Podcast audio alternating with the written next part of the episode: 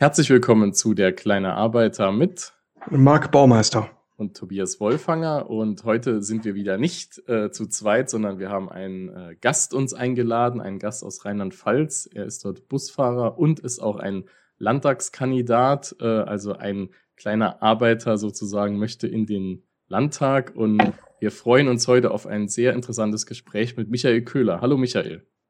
Hallo, grüße euch. Sehr schön, dass du bei uns bist. Also wir freuen uns da sehr drauf, ähm, dass wir mal mit dir so ein bisschen über deine Arbeit reden können, über deine Aktivität auch gewerkschaftlich und über äh, viele andere Dinge. Äh, du bist ja auch politisch aktiv und äh, da versprechen wir uns viel von und wir freuen uns sehr auf das Gespräch. Wir zeichnen heute mal mit einer neuen Software auf. Ähm, das wird sich vielleicht tontechnisch ein bisschen anders anhören als sonst, aber ich denke, der Inhalt wird das alles nochmal wettmachen. Äh, Michael, die erste Frage vielleicht mal so zum Einstieg. erzähl mal ein bisschen was über dich. Äh, seit, seit wann machst du deinen Beruf und ähm, inwiefern bist du aktiv? Äh, vielleicht auch äh, auf welcher Ebene und ja, wie lange dabei? Einfach mal so ganz grundsätzlich, dass wir wissen, mit wem wir reden. Ja, äh, mein Name ist Michael Köhler. Ich bin 48 Jahre alt, komme, wie ihr schon gesagt habt, aus Rheinland-Pfalz, aus der Nähe von Bad Neuenahr-Ahrweiler von der A, wo es den guten Rotwein gibt. Ja, und äh, bin ledig und fahre seit ja, fast 27 Jahren Bus und verdiene mein Geld auf der Straße. Habe angefangen in einem kleinen Familienbetrieb hier in meiner Gegend. Da war ich 13 Jahre beschäftigt. Dann war ich knapp elf Jahre bei einem französischen Konzern Transdev, äh, der hier den Linienverkehr bedient hat. Und äh, 2018 hat dann die Deutsche Bahn hier ein Los der Ausschreibung gewonnen und da bin ich dann zur Deutschen Bahn gewechselt. Bin jetzt seit fast drei Jahren bei der Bahn. Okay, also du, du bist wirklich, äh, seit du arbeitest als äh, Busfahrer aktiv und hast ganz viele verschiedene Unternehmensgrößen auch schon miterleben können. Richtig, genau. Ja, sehr spannend. Und ähm, vielleicht für die, die das nicht so kennen, ähm, diese Wechsel, ne, du hast jetzt die Ausschreibungen angesprochen, vielleicht kannst du da auch mal kurz nochmal äh, einen Punkt drauf eingehen. Ähm, was bedeutet, die, das Land äh, vergibt quasi Strecken oder Bereiche ne, oder die Landkreise, da, vielleicht kannst du es nochmal ein bisschen genauer äh, erläutern. Und dann kann es halt sein, dass ein Unternehmen die Ausschreibung gewinnt und dann wechselt man sozusagen oftmals das Unternehmen mit. Ist das so bei dir auch gelaufen? Ja, ganz genau. Ähm, äh, zehn Jahre laufen die Verträge hier jetzt und ähm, 2016 war die Ausschreibung gewesen. Ähm, da ist es aber zu einem Einspruch gekommen meiner alten Firma und dann wurden ja in der Notvergabe gefahren. Also haben wir das mit der alten Firma weitergefahren. Und dann hat aber die Bahn dann die erneute Ausschreibung gewonnen für ein Los hier im Landkreis Ahrweiler. Und ähm, durch das Landestariftreuegesetz, was in Rheinland-Pfalz existiert, Gott sei Dank, ist dann der neue Betreiber verpflichtet, den, äh, dem Personal, was vorher diese Dienste bedient hat, ähm, ein Angebot zu machen zu gleichen Bedingungen. Heißt, ähm, gleiche Eingruppierung in Lohn, Urlaub etc. pp. Ja.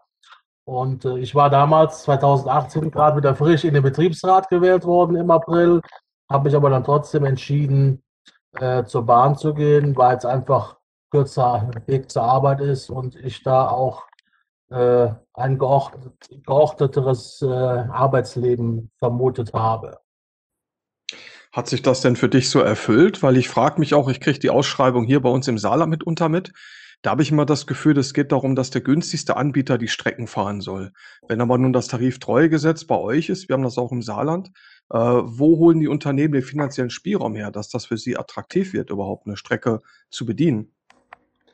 Also ursprünglich war das hier so, ähm, ist bis dato immer alles auf eigenwirtschaftlicher Basis gefahren worden. Das heißt, die Unternehmen haben dann von den Schülermonatskarten gelebt und von dem eigentlichen Ticketverkauf, der dann tagtäglich stattgefunden hat. Aber man muss sagen, bis 2018 war der Linienverkehr hier mehr so auf Schülerverkehr ausgerichtet. Das heißt, es waren feste normale Linien. aber die fuhren halt eben immer nur zu den Stoßzeiten, wenn die Schule beginnt und mittags und nachmittags und zwischendurch ein bisschen. Dann hat man auch mal ausgedünnt, einige Linien und auf sogenannten Taxibus umgestellt, der dann nur auf Bedarf gefahren ist. Ähm, ja, und die Bahn war ja eigentlich dafür immer bekannt, dass sie überall rein wollte, ähm, auch eigenwirtschaftlich, aber das neue Angebot hier, der neue Nahverkehrsplan, der aufgestellt worden ist von der Kreisverwaltung, der war so äh, gestrickt, also so viel Verkehr im Gegensatz zu vorher, dass da schon voraussehbar war, dass da eigenwirtschaftlich nichts zu holen ist, sodass dann quasi äh, meine äh, alte Firma Transdev und die Bahn äh, da wohl ähm, mit, also geboten haben und die Bahn hat dann eins von zwei Losen bekommen. Ich nehme an, das war so ein salomonisches, äh, eine salomonische Entscheidung der Kreisverwaltung die Bahn hat ein Los bekommen und die alte Firma hat das andere Los behalten, sodass dann beide ähm, zufriedengestellt waren. Was besser gewesen wäre, finde ich, wenn beide Lose an ein Unternehmen gegangen wären, dann hätte man bessere Dienstpläne gestalten können, die auch dann gebietsübergreifend ähm, gewesen wären. Aber das war leider nicht so und jetzt ist es so, wie es ist. Okay, danke. Hältst, hältst du diese Vergabearten, ich meine, das ist ja nicht nur im, im Busverkehr so, aber es ist ja in, in, eigentlich in sehr vielen Bereichen so, hältst du das für ein, äh, für ein gangbares Mittel und vielleicht auch verbunden mit der Frage, du kennst ja jetzt äh, in dem Bereich, in dem du fährst, auch äh, die, ich sage mal, die Auslastung, erstmal wie viele Leute fahren mit, wie wird das angenommen, aber auch die, das Angebot, ne? weil die Auslastung kann ja auch äh, nur dann steigen, wenn das Angebot passend ist. Ne? Ähm, da wäre mal die Frage, wie, wie bewertest du das, so als jemand, der persönlich betroffen ist und natürlich auch aktiv ist ne, und da auch mitgestalten will? Also ich habe, wie 2016 äh, der neue Nahverkehrsplan publik wurde, äh, einen Leserbrief äh, in die Tageszeitung geschrieben, dass das natürlich ein Quantensprung sei für das Ahrtal, für den Kreis Ahrweiler, dass hier mal jetzt so Bus gefahren wird, wie es eigentlich sein sollte, in einem festen Takt, dass die Busse immer stündlich fahren. Aber die Leute sind hier so aufs Auto angewiesen worden, sage ich mal, weil eben alles nur auf Schülerverkehr ausgerichtet war, dass im Prinzip jeder Haushalt ein, zwei Autos hat, um zur Arbeit zu kommen. Ja. Wenn ich jetzt hier, wir sind hier nah an der Landesgrenze zu Nordrhein-Westfalen, wo wir auch äh, fahren, wenn ich das sehe, dann wird der Bus viel mehr genutzt, dass die Leute dann als Pendler bis zum Bahnhof fahren und dann mit dem Zug nach Bonn oder Köln zur Arbeit. Ja. Und ich habe geschrieben äh, in diesem Leserbrief, dass es jahrelang dauern wird, dass dieses Angebot mal angenommen wird hier von der Bevölkerung. Ab Wochenende sieht es natürlich anders aus. Da ist der Verkehr zwar auch etwas ausgedünnter, da fahren nicht alle Linien, aber gerade im Herbst, wenn hier die Weinfeste da sind, dann werden doch einige Zusatzlinien gefahren und die sind dann auch immer recht gut besucht von Touristen, muss man sagen. Generell im Alltag, gerade jetzt sowieso bei Corona, sind die Busse sowieso leer, aber äh, den Rest des Jahres bei nicht-Corona-Zeiten sind die Busse auch nicht so ausgelastet, wie man sich das eigentlich äh, gewünscht hat. Aber wie gesagt, der Mensch ist ein Gewohnheitstier. Äh, es wird im Auto gefahren und wir hoffen, dass die Leute äh, vermehrt auf den Bus umsteigen. Ja, genau. Das ist ja auch ein Wunsch, den wir auch äh, gerne äußern, auch schon im Podcast mehrfach, äh, dass da ein, ein Umdenken stattfindet. Aber natürlich muss dann natürlich das entsprechende Angebot geschafft werden und das nicht dadurch, äh, dass man äh, Beschäftigte dann unter den Scheffel stellt ne, und äh, auch Zeiten nicht bezahlt. Da können wir vielleicht auch nochmal drüber reden. Michael, du bist ja auch aktiv äh, als Gewerkschafter äh, in deinem Betrieb. Äh, da wäre die Frage, ähm, hast du da auch Ämter, die du bekleidest? Und du bist ja auch aktiv in dieser ganzen Verdi ist ja zuständig für den Busverkehr als Gewerkschaft. Und da wäre äh, auch spannend, wie gestaltet sich denn die gewerkschaftliche Mitbestimmung äh, in deinem Unternehmen oder generell auch äh, für BusfahrerInnen und Busfahrer in Rheinland-Pfalz? Ja, wie gesagt, ähm, ich bin im April, zwei, äh, nochmal neu, ich bin jetzt, ich bin ja im Juli 2009, jetzt haben wir es ganz zweimal, also nochmal, ich bin im, also nochmal, jetzt einmal Luft holen und dann loslegen. Im Juli 2018 bin ich ja zur Bahn gewechselt. Kurz vorher habe ich ja eben schon mal erwähnt, bin ich in der alten Firma ja wieder in den Betriebsrat reingewählt worden, aber dann trotzdem gewechselt. Und äh, die Betriebsratswahlen waren ja dann auch schon quasi bei der Bahn gelaufen, kurz vorher. Aber da ist man eh ein halbes Jahr gesperrt, bis man da gewählt werden darf. Äh, bin aber dann recht schnell, äh, als ich bei der Bahn war, in, ähm, in den Dienstplanausschuss äh, gekommen und bin eigentlich für meine Kolleginnen und Kollegen, die noch von der alten Firma mit zur Bahn gewechselt sind und auch die neuen Kollegen, eigentlich auch der Ansprechpartner für alle, obwohl ich nicht im Betriebsrat bin. Also mein Chef wäre bestimmt froh, wenn ich im Mai nach Mainz wechseln würde in den Landtag, dann wäre er mich los wenn ich das nicht schaffen sollte, 22 sind die nächsten Betriebsratswahlen und da werde ich dann ähm, mit Sicherheit reingewählt. Da gehe ich sehr stark von aus. Und ähm, dann hoffe ich, dass ein etwas anderer Wind weht bei uns. Denn der jetzige Betriebsrat ist in unseren Augen ja etwas handzahm, will ich jetzt mal so sagen. Das Dumme ist auch, dass da wir ja äh, so verteilt sind hier äh, im Land, in Koblenz unser, unser Firmensitz und da haben wir aber so viele Niederlassungen bzw. Betriebshöfe in der Eifel, hier an der A, in Koblenz selber, dann auf der anderen Rheinseite. Ja, das, wir sind knapp 200 Mitarbeiter insgesamt bei DB Regiobus äh, Mitte hier, sodass auch der Zusammenhalt gar nicht so da ist. Man sieht vom Betriebsrat der Habezeit keinen. Wir haben jetzt schon über anderthalb Jahre keine Betriebsversammlung mehr gehabt, aus verständlichen Gründen.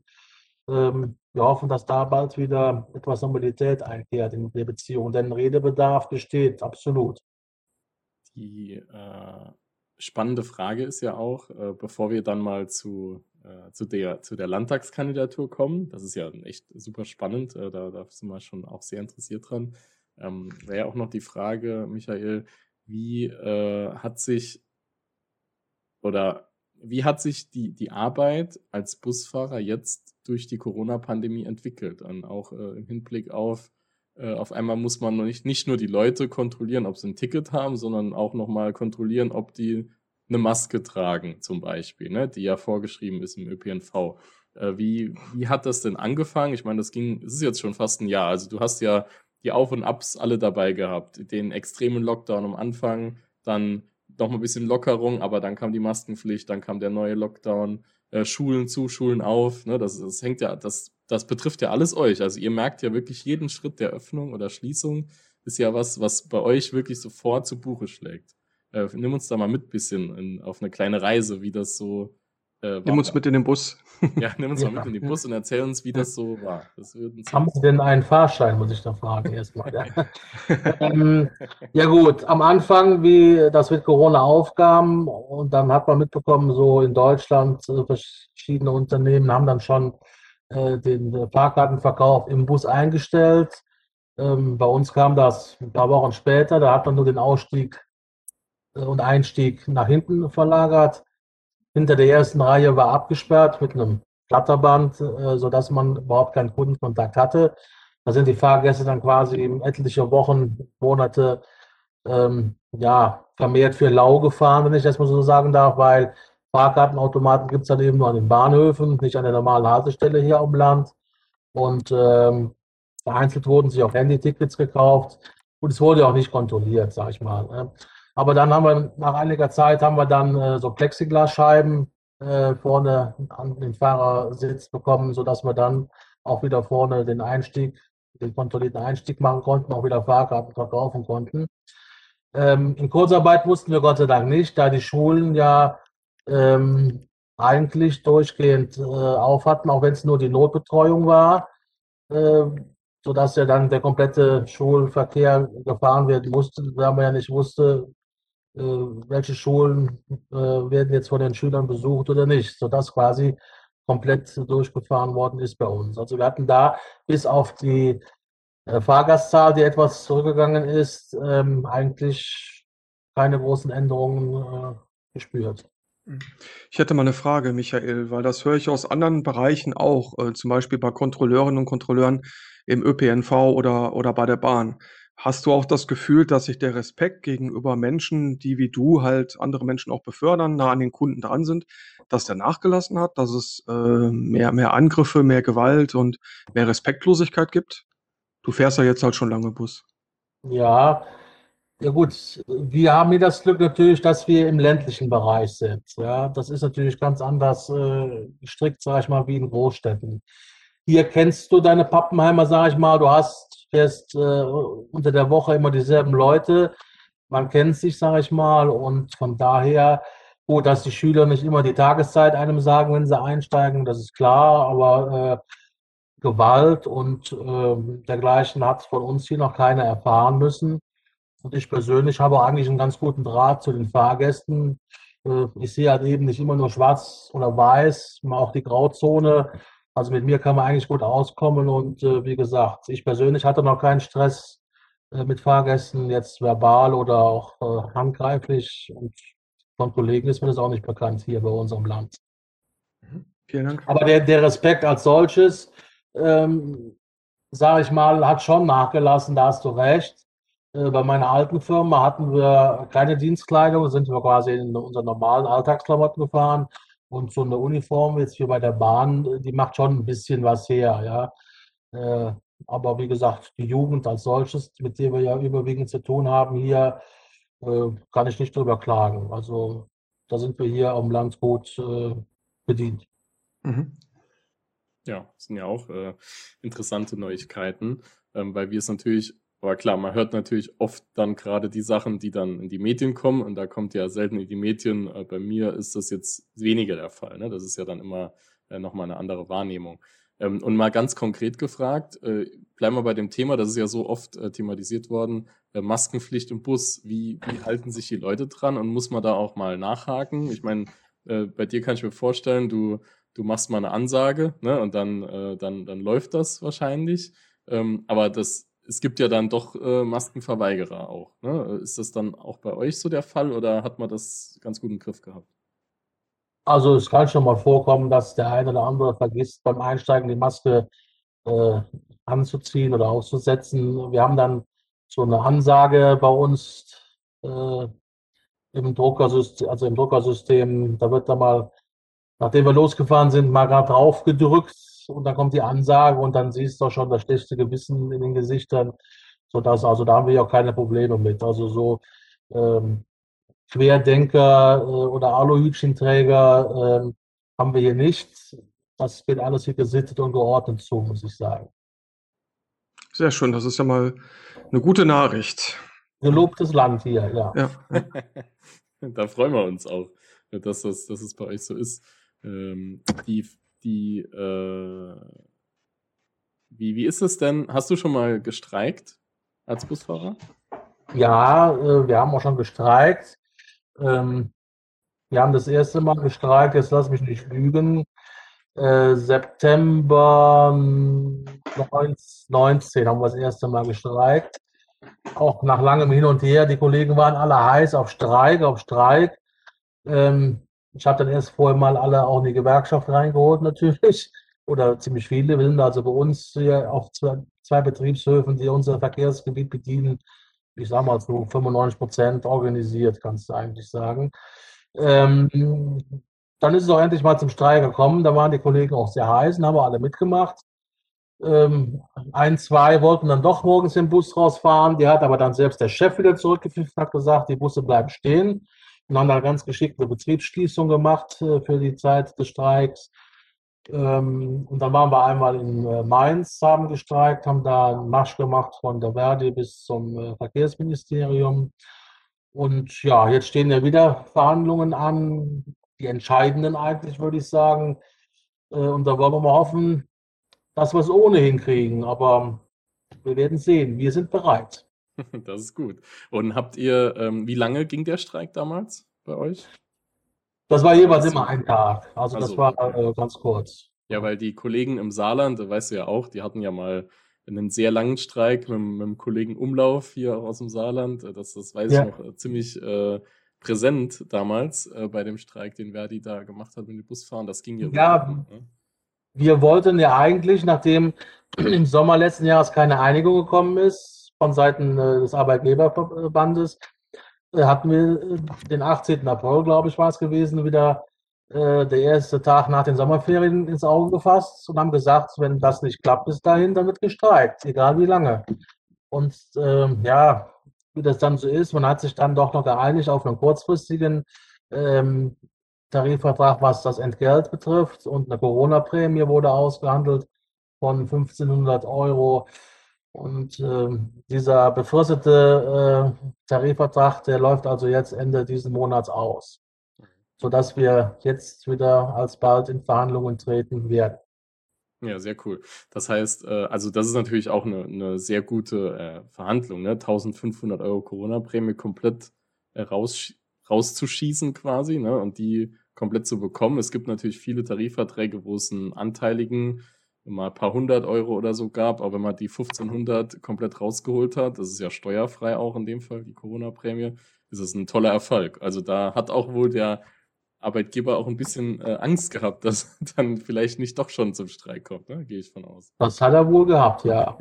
Man bekam immer Anrufe, er ja, wird morgen gestreikt von der Chefetage, wir haben da was gehört. Ja, ich sage, ich weiß nichts, abwarten, was sehen wir morgen früh dann. Ne? Aber ähm, die wussten schon, äh, was ihnen blüht. Und wie gesagt, das ist ja, die Situation ist bei uns insofern ein bisschen verzwickt, da unser Fachbereich, äh, beziehungsweise ja, unser Fachbereich 11 ist ja Verkehr und der Fachbereich 10 ist Spedition, Logistik und wir sind in einem äh, in einer Tarif- äh, oder in einem Arbeitgeberverband, würde ich mal sagen. Das sind verschiedene äh, Arbeitgeber Verbände in einem zusammengefasst und wir verhandeln also quasi immer an einem Tisch, auch mit Speditionen. Mhm. Äh, da sind die Interessenlagen ja völlig äh, unterschiedlich. Ja? Erstmal vom, vom, vom Lohn her oder auch von den eigentlichen Umständen, die jede Arbeiter mit sich bringt. Ne? Von daher haben wir sie jetzt schon ein bisschen insofern gespalten, dass wir jetzt für den Busbereich eigen, äh, eigene äh, Zahlen, also äh, Entgelt, und auch die äh, Umstände, die im Mantel dann äh, niedergeschrieben sind, da eigenständig jetzt machen können, weil anders geht es nicht. Ja, klar. Vielleicht noch für die äh, Zuhörerinnen und Zuhörer, die äh, nicht so die Strukturen bei Verdi kennen. Also Verdi ist aufgebaut in 13 Fachbereiche. Ähm, jeder Fachbereich ist für einen bestimmten Bereich zuständig. Äh, du hast es ja jetzt schon gesagt, 11 ist eurer äh, für Verkehr, Fachbereich 3 ist zum Beispiel Pflege ähm, und die ganzen Gewerkschaftssekretäre selbst sind immer im Fachbereich 13, das nennt sich immer so schön sonstige Dienstleistungen. Ja, da sind auch, glaube ich, Prostituierte drin organisiert. Ähm, also das ist quasi dann der Fachbereich 13, da ist alles, was, was übrig ist. Ähm, genau, das ist, sind die Fachbereiche von Verdi. Ähm, genau, und die haben ja, Verdi ist ja eine sehr große Gewerkschaft, die zweitgrößte in Deutschland. Und da ist das natürlich auch immer ein bisschen schwieriger unter einen Hut zu bringen. Ne? Das ist ja auch so ein Punkt. Äh, das ist nicht so eine konkrete Branchengewerkschaft, sind sehr viele Branchen, die man äh, gemeinsam auch bearbeiten muss. Den, äh, Vor allem auch manchmal auch ein Tarifgebiet, ne? nehmen wir TVÖD, TV öffentlicher Dienst zum Beispiel, wo im Prinzip ganz, ganz viele Gewerke zusammengreifen und äh, auch die Abgrenzung mit den anderen Gewerkschaften gar nicht so leicht ist. Wenn ich jetzt mal gucke, zum Beispiel jetzt äh, NGG, IG Metall, IG BCE, da sieht das alles ein bisschen anders aus. Da musst du auch nicht den ganzen Bereich der öffentlichen Daseinsvorsorge so abdecken. Also von daher was da geleistet wird, das ist schon ganz enorm. Deswegen äh, euer gewerkschaftlicher Organisationsgrad, den du gerade gesagt hast, Michael, äh, da würden Tobias und ich in unseren Betrieben oft äh, von träumen, ähm, weil ihr, ihr seht ja, ihr müsst kämpfen, wenn ihr was haben wollt. Und in vielen anderen Bereichen in der Gesellschaft ist das immer noch so, dass die Beschäftigten sagen, ja, jawohl, es muss gekämpft werden, aber bitte kämpft mal jemand anders. Äh, ich mache da nicht mit. Ja, das ist richtig. Es hat auch, ja, Überzeugungsarbeit will ich nicht sagen.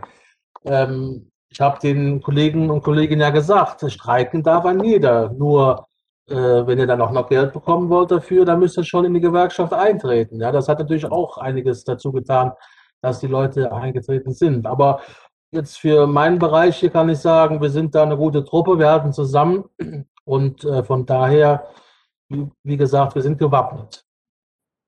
Schön. Also das ist wirklich, also das ist super. Also muss man einfach so sagen. Ne? Also wir, die, die Argumente sind ja immer die gleichen. Ne? Aber wenn dann äh, das, das so funktioniert und dann eben auch das Früchte trägt, nämlich durch gute Tarifabschlüsse. Ne? Man muss ja immer gucken, wo kommt man denn her äh, mit Tarifabschlüssen und wo geht man hin, wo will man hin. Er wird sich das natürlich zeigen. Ganz eng verzahnt, Michael, ist natürlich die Gewerkschaftsarbeit irgendwo auch mit politischer Arbeit, weil man verschiedene äh, Themen hat, die sich nur politisch lösen lassen, die vielleicht wenn man die Betriebsräte stärkt, ne, mit einem sogenannten Betriebsräte-Stärkungsgesetz, was gerade äh, im Bundestag blockiert wird von der CDU, ähm, wo man sagen muss, da gibt's immer noch viele Sachen. Viele Sachen, die man bewegen kann. Und dann ist es auch immer gut, wenn es Gewerkschafter, so richtige, echte Gewerkschafter, äh, so richtige kleine Arbeiter, wie man es äh, auch, wie wir es natürlich als der kleine Arbeiter-Podcast auch gar nicht despektierlich, sondern wirklich positiv meinen, viele kleine Arbeiter, die auch in diese entscheidenden Funktionen gehen. Und ähm, ich würde da erstmal den Marc übergeben. Der Marc hat ja da einen guten Vergleich, ne, mhm. wie ein Busfahrer Politik gemacht hat. Äh, dann, ja, dass wir also, vielleicht da den Schwenk jetzt ins politische Thema bringen. Wobei, äh, ganz klar, Michael, da bist du nicht, äh, mach das bitte nicht nach. Es gibt tatsächlich den berühmtesten Busfahrer der Welt, das ist äh, Nicolas Maduro, ähm, der ähm, Präsident äh, von Venezuela. Ich hätte beinahe gesagt, der gewählte, der nicht gewählte Präsident von Venezuela, der dort gerade den Diktator spielt. Ähm, er hat es dann geschafft, äh, politisch durch seine Partei nach oben zu kommen. Und ich finde das spannend, weil du bist Gewerkschafter, du bist Busfahrer, du bist ein Arbeitnehmer, du bist abhängig beschäftigt. Und das ist ja auch in der Partei. Du kandidierst für die SPD ja auch nicht selbstverständlich, überhaupt Landtagskandidat zu werden, weil auch in der Partei ähm, ja meistens Juristinnen und Juristen äh, meinen, sie müssten Politik betreiben.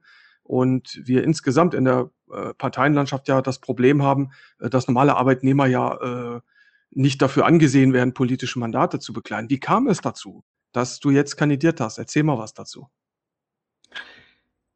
Ähm, ja, also ich bin mein Leben lang, solange ich wählen darf, das sind dann jetzt schon 30 Jahre, äh, SPD-Wähler. Das liegt auch an meinem Elternhaus, äh, was sozialdemokratisch geprägt ist. Ähm, meine Eltern sind beide blind und ich hatte daher immer die Aufgabe, die Briefwahl für die beiden zu machen. Daher wusste ich auch, was äh, gewählt wird und dementsprechend ist man auch dann eben darauf irgendwie geeicht worden, sage ich mal. So meine ersten Erinnerungen so richtig war dann 82, da war ich zehn, als äh, Helmut Schmidt dann äh, geschasst worden ist mit dem Misstrauensvotum und da hat mir der Mann richtig leid getan und ich hatte einen richtigen Hass auf die FDP. Ähm, das war so der erste Kontakt zur Politik. Dann anschließend hat man eigentlich keinen großen Kontakt zur Politik gehabt und hat sich nicht dafür interessiert. Als Jugendlicher ist klar eigentlich. Ähm, wollte dann zu Schröders Zeiten, als er Kanzler war, in die SPD eintreten, auch durch einen Fahrgast, der war nämlich hier der äh, Vorsitzende der Jusos im Kreis.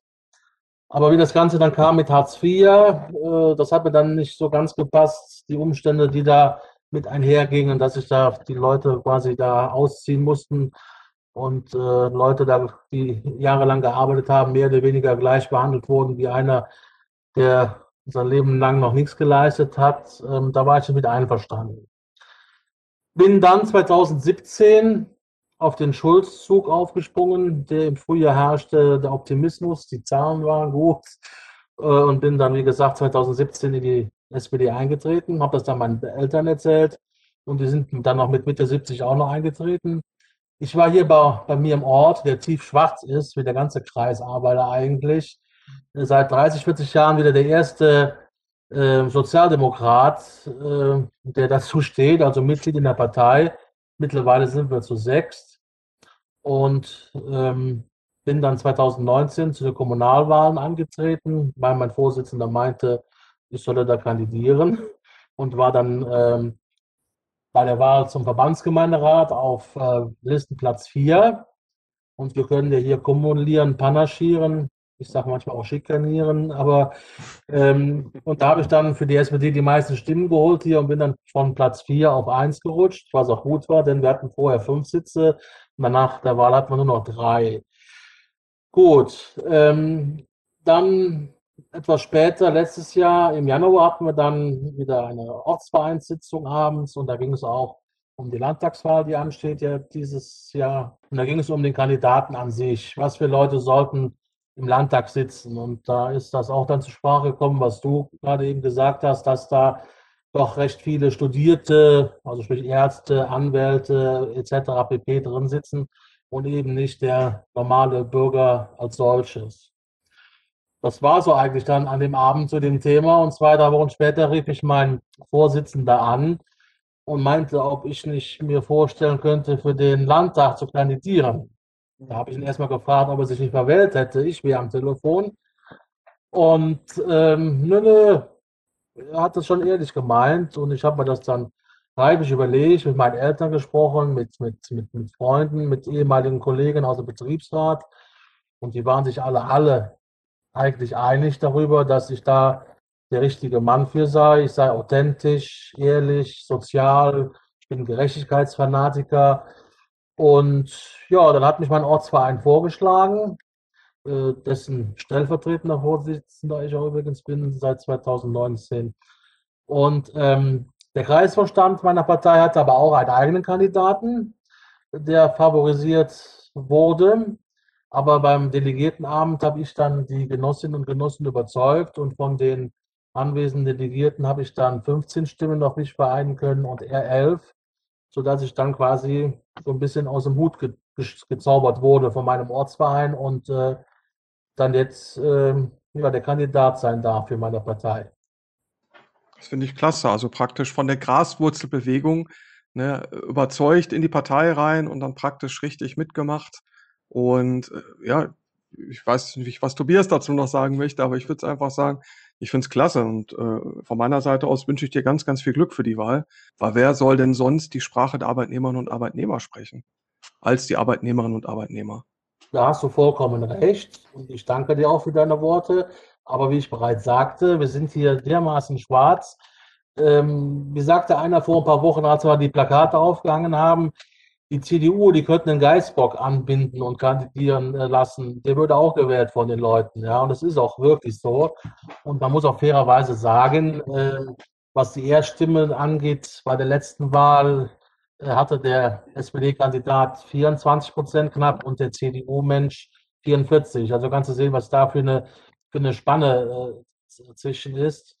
Ich hoffe und ich gehe davon aus und ich weiß auch, dass mich viele Leute wählen, weil ich ganz einfach bekannt bin hier in der Gegend. Äh, ich war über 20 Jahre Schiedsrichter, auch wenn man das heute nicht mehr so äh, sieht. Aber ich bin also schon bekannt hier und ähm, wir haben auch viele gesagt, die wählen mich, weil sie mich kennen, die sonst eigentlich keine SPD wählen.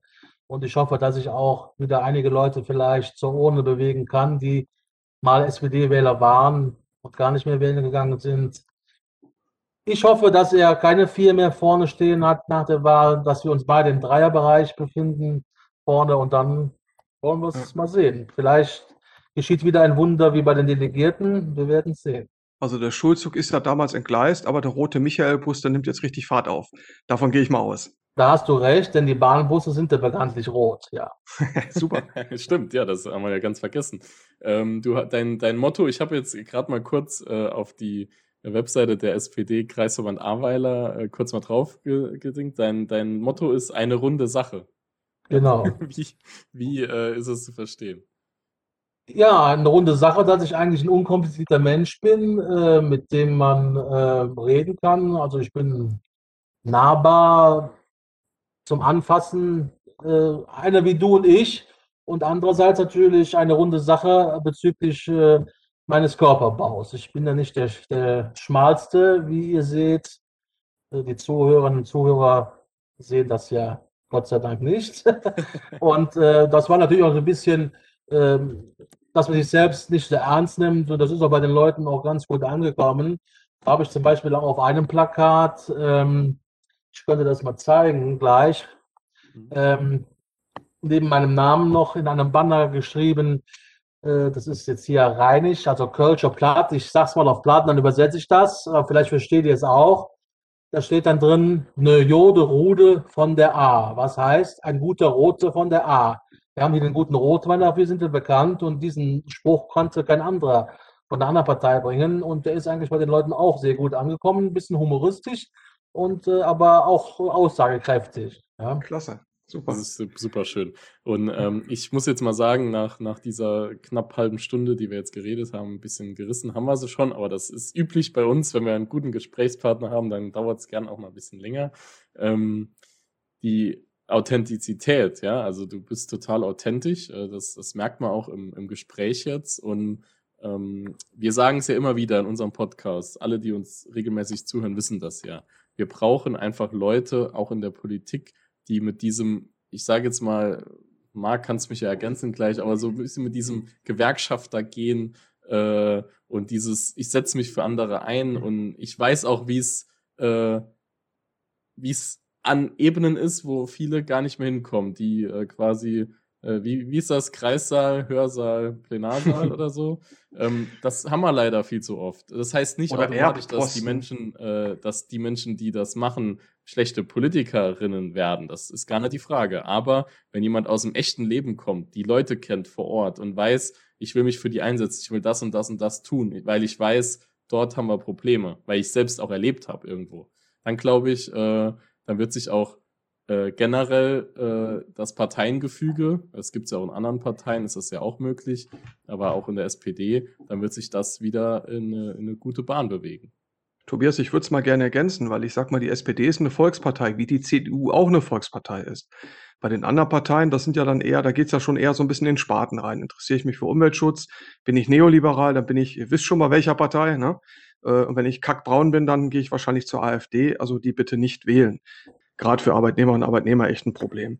Aber ich finde es eigentlich, äh, ich rieche mich ja immer drüber auf. Wir sind hier im Saarland zum Beispiel in einer ganz anderen politischen Kultur. Also es gibt in vielen Bundesländern, auch in solchen kleinen wie unserem, äh, die Tradition, dass äh, Posten vererbt werden. Ne? Dass im Prinzip, wenn der Papa schon Minister war, dann wird der Sohn Minister äh, oder vielleicht auch Ministerpräsident heutzutage. So, und ähm, das finde ich schon krass, wenn dann im Gegensatz Leute wie du und ich, die bei den Menschen sind, die wissen, was harte Arbeit ist, äh, wenn man denen die Spiegel vorhält und dann fragt, willst du dir wirklich in die Politik gehen? Willst du dir das antun? Ne? Äh, Und da sage ich, ey Leute, fühlt euch ermuntert, geht in die Parteien, macht mit. Wir haben nun mal eine Parteiendemokratie und ich kann allerdings in dieser Partei nur Erfolg haben, wenn ich mich tatsächlich auch einbringe. Und äh, ich bin auch ein Vertreter davon, der sagt, diese Erbreihenfolgen müssen zerschlagen werden. Ich weiß nicht, ob es in diesen Haushalten so eine Ahnengalerie gibt, vermute ich mal. Ne? Beim Urpa angefangen bis dann zum Schluss durch äh, und dann die nächste Frage. Es gibt ja auch Fälle, wo zum Beispiel Leute aus dem Saarland in die Bundespolitik gehen und ganz elendig auf Deutsch gesagt verkacken. Ne? äh, Für Saarland heißt es immer für Saarland gut genug. Ne? Aber sobald wir auf die Bundesebene kommen, Tobi, ich hoffe, wir müssen uns nicht zensieren. Ich bringe ja keine Namen. Aber es gibt halt viele Beispiele, äh, wo wir sehen, das läuft genau falsch herum. Und äh, einfach viel mehr Menschen wie du und ich müssen das Heft in die Hand nehmen. Wir sind in der Demokratie und ich weiß auch, dass äh, die Politiker, die professionellen Politiker da auch eigentlich sagen, jawohl, die hätten mal ganz gern jemanden von der Basis dabei. Weil es ja darum geht, auch die Sprache der Menschen zu verstehen, zu verarbeiten und vielleicht auch zu sprechen und in Gesetze zu gießen. Ja, ich bin ja eigentlich auch durch die Arbeit als Betriebsrat und Gewerkschafter eben, ähm, habe da Blut geleckt, sage ich mal, mich für andere einzusetzen, auch ohne Rücksicht auf Verluste. Äh, wenn ich Recht habe, will ich das Recht auch bekommen. Dann äh, setze ich das auch durch. Das ist mir das egal. Und dann äh, setze ich mich auch für jeden Kollegen ein. Wie ich eben schon sagte, das mache ich heute noch, obwohl ich gar nicht derzeit der Betriebsrat bin. Ja, also ist für mich keine Frage. Ich gehe mal davon aus, dass der kleine Arbeiter dich mal im Bus besuchen wird, mit Sicherheit. Das wäre mal eine interessante Reportage, Tobi, Ja. äh, dass wir tatsächlich mal mit dir eine Runde durchs Land fahren. Ja, beeilt euch, zwei. Wochen ist Wahl. Ja. Danach, danach lässt du dich bitte dann fahren. Genau. Ja. Dann äh, natürlich sofort äh, äh, dicker BMW und Fahrer für den Landtag.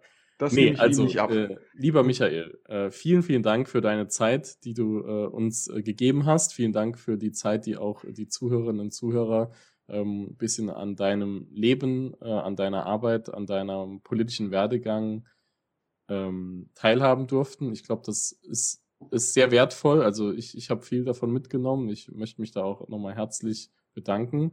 Und ähm, mein Vorschlag wäre, Michael, du würdest uns vielleicht noch zum Abschluss noch, noch ein, zwei Botschaften mit auf den Weg geben, ähm, was entscheidend ist, was wichtig ist ähm, für wie, wie kann man sicher, jetzt habe ich mich auch versprochen. Ne? Gut. Ähm, aber Michael, jetzt Becht fange ich einfach an, das zu sagen und ich schneide das alles, was ich gesagt habe, zwischendurch nochmal raus. Dann mache ich meinen Abschluss danach. Lass das drin, das ist die Authent Authentizität. Das ist die Authentizität. Gut, dann schneide mal das in, im, diesmal nicht. Aber ihr wisst, was ich sagen wollte. Ah, Michael, du wolltest. Ungefähr, ja. Ja, also wer ein bisschen Blut geleckt hat jetzt von mir oder äh, äh, ich bin bei Facebook zu finden, ist meine eigentliche Seite unter äh, ähm, Michael nach Mainz, Also Ed Michael nach Mainz, da bin ich bei Facebook zu finden oder eine runde Sache. Ähm, ja, und ansonsten, äh, was wollt ihr noch gerne von mir hören?